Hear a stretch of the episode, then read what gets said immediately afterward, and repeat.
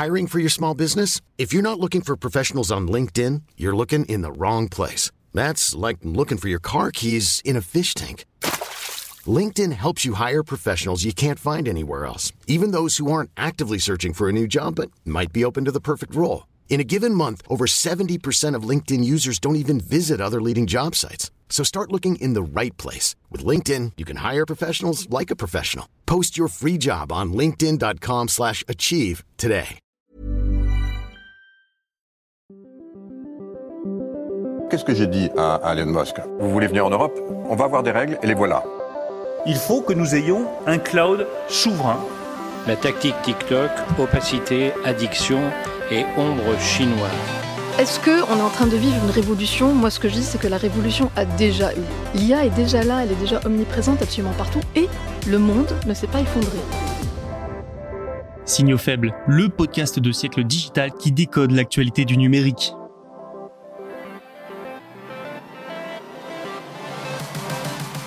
Salut à toutes et à tous, nous sommes le mardi 23 janvier 2024, bienvenue dans cet épisode de Signaux faibles, voici le programme. Les humains coûtent en général toujours moins cher que l'intelligence artificielle selon une étude du MIT. Petit passage par l'Espagne ensuite, où le stress des modérateurs de Meta a été reconnu comme accident du travail. La Chine de son côté envisage de répliquer aux sanctions américaines dans la guerre sur les semi-conducteurs.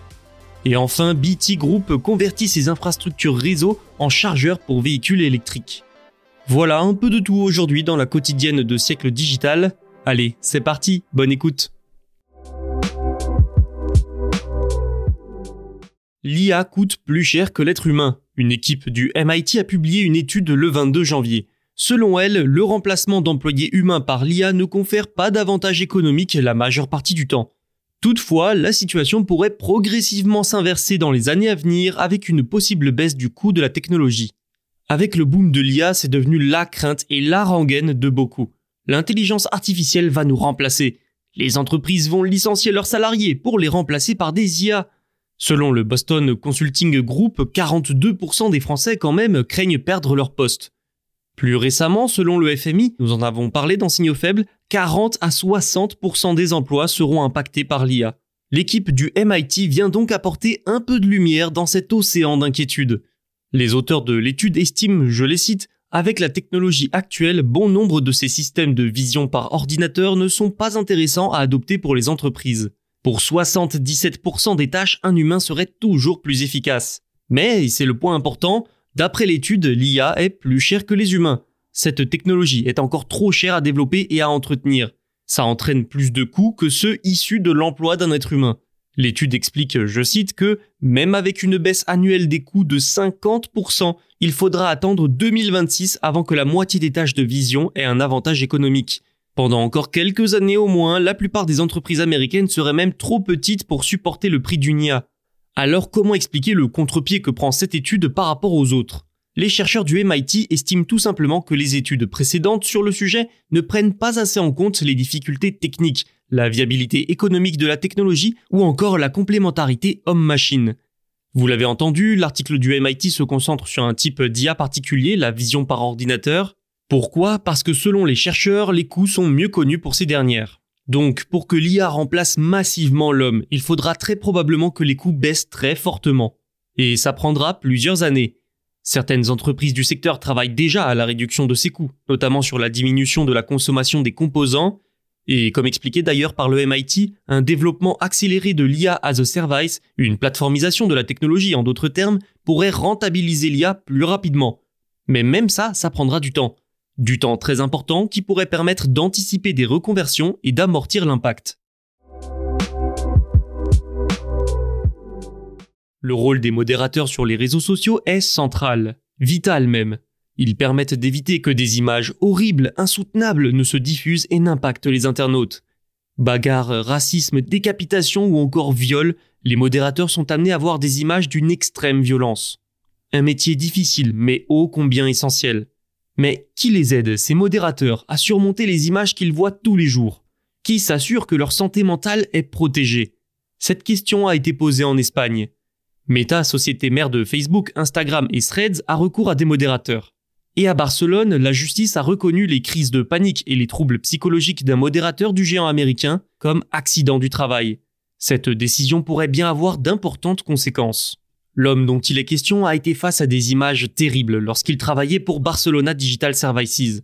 Il s'agit d'une société engagée par Meta pour modérer les contenus sur Facebook et Instagram.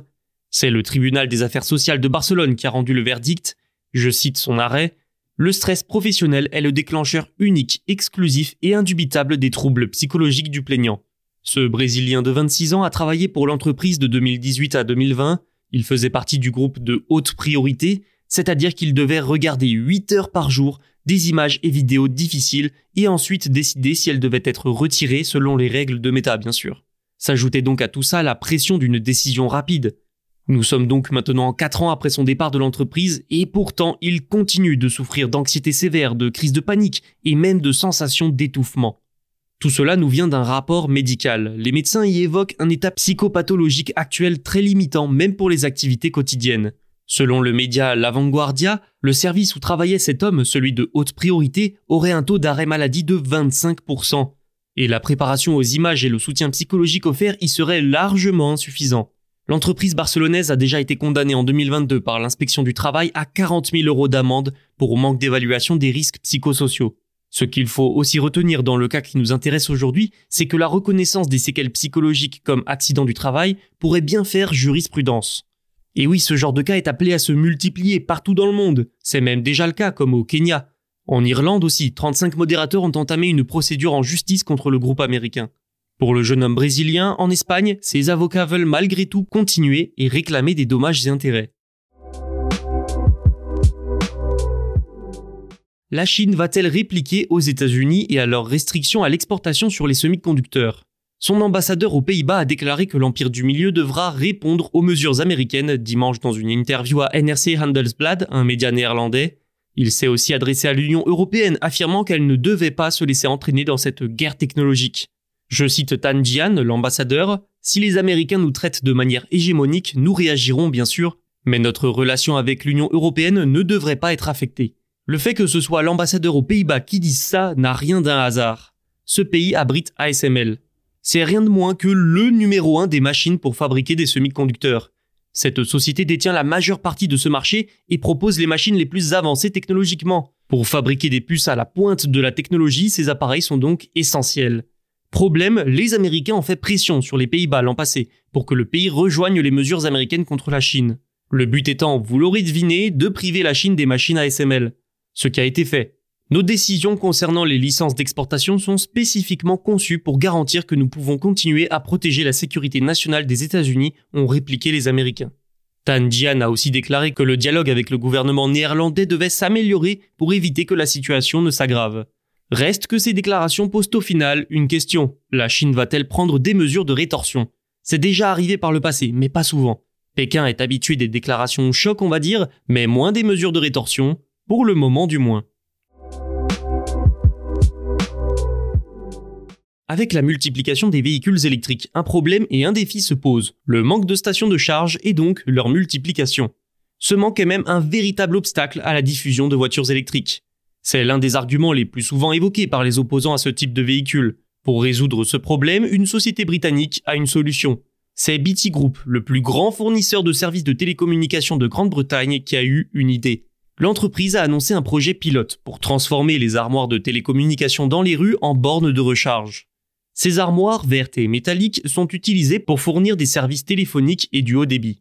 Mais la fibre se développe outre-Manche. Ainsi, ces installations devraient devenir obsolètes et vides. BT Group veut donc les recycler pour en faire des bornes de recharge, et le potentiel est là. 60 000 à 90 000 armoires pourraient être réutilisées de la sorte. Surtout, les enjeux sont importants. Les voitures thermiques devraient être interdites à la vente en 2030 dans ce pays, D'ici là, le gouvernement a pour objectif d'amener le nombre de bornes de charge à 300 000. Sauf que pour le moment, il n'y en a que 53 000. Jusqu'à 600 conversions par BT Group sont prévues d'ici la fin 2024. La conception de cette entreprise permet une charge complète en 6 à 8 heures, idéale pour les recharges nocturnes par exemple. L'électricité consommée se paye, elle, via une application ou par paiement sans contact. La possibilité de réserver des créneaux de recharge à une borne particulière est aussi à l'étude. Enfin, au CES 2024, ce projet pilote a même été lauréat de l'innovation. La réappropriation des infrastructures urbaines inutilisées est peut-être l'une des clés pour la décarbonation des transports. C'est tout pour aujourd'hui. Merci pour votre fidélité. Abonnez-vous pour ne manquer aucun épisode. Tous nos podcasts sont disponibles sur les plateformes de streaming et sur siècledigital.fr. À demain. Hey, it's Danny Pellegrino from Everything Iconic. Ready to upgrade your style game without blowing your budget? Check out Quince. They've got all the good stuff, shirts and polos, activewear and fine leather goods, all at 50 to 80% less than other high-end brands. And the best part? They're all about safe, ethical, and responsible manufacturing. Get that luxury vibe without the luxury price tag. Hit up quince.com slash upgrade for free shipping and 365 day returns on your next order. That's quince.com slash upgrade.